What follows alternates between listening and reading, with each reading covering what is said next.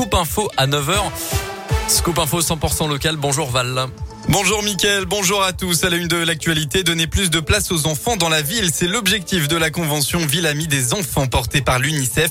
Près de 250 municipalités vont bientôt recevoir le fameux label. Lyon l'a reçu mardi. Huit communes sont concernées dans le Rhône, trois ou quatre dans la Loire et une commune l'est dans l'Ain. Les dossiers sont en train d'être étudiés. Pour signer cette convention, les élus s'engagent à mettre en place une série de mesures pour promouvoir les droits des enfants.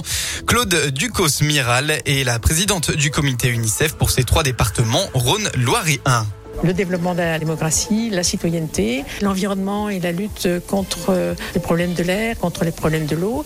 Et puis un autre engagement qui nous plaît énormément, c'est l'égalité filles-garçons pour parler ben, des différences aussi, que ce soit des différences culturelles, religieuses, le handicap, tout ce qui peut amener ces enfants à comprendre l'acceptation de la différence. Et ça, on a, nous, l'ambition de le faire, euh, si possible, dans des clubs de sport. Ça, c'est notre ambition de l'année. C'est là aussi que ça se joue. À chaque élection municipale, les élus sont libres de signer ou non cette convention qui dure tout au long du mandat. Un mot de cette grève à la SNCF aujourd'hui. Pas d'impact sur les TGV, mais les TER seront perturbés sur de nombreuses lignes dans notre région. Les syndicats de cheminots réclament des hausses de salaire. Le détail sur le site de la SNCF.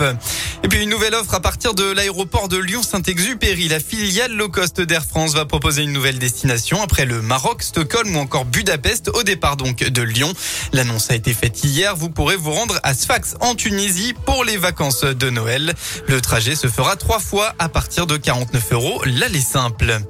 C'est toujours un événement dans la région. L'arrivée du Beaujolais nouveau, la mise en Perse, c'est ce soir à Beaujeu, près de Villefranche-sur-Saône, à partir de 23 h Ce seront plus de 40 millions de bouteilles de Beaujolais nouveau qui seront commercialisées en France, mais aussi à l'étranger, dans plus de 110 pays.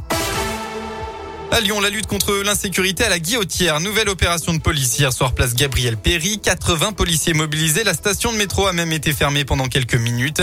Bilan, 8 personnes en situation irrégulière interpellées. Deux autres placées en garde à vue pour recel de vol et vente à la sauvette. Le préfet de la région, Pascal Mayos, a annoncé l'arrivée de 30 CRS supplémentaires dès hier soir pour sécuriser le secteur.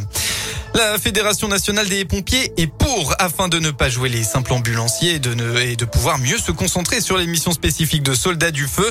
À l'inverse, les médecins urgentistes sont contre. Ils y voient une perte de chance pour les patients.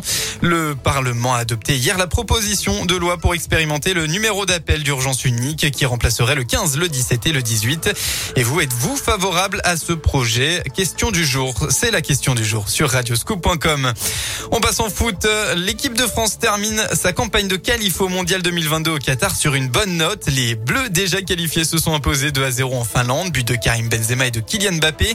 C'est l'Ukraine qui jouera donc les barrages après sa victoire en Bosnie 2 à 0. Un bémol tout de même, la blessure du défenseur Léo Dubois, le capitaine de l'OL, touché à la cuisse juste avant la mi-temps.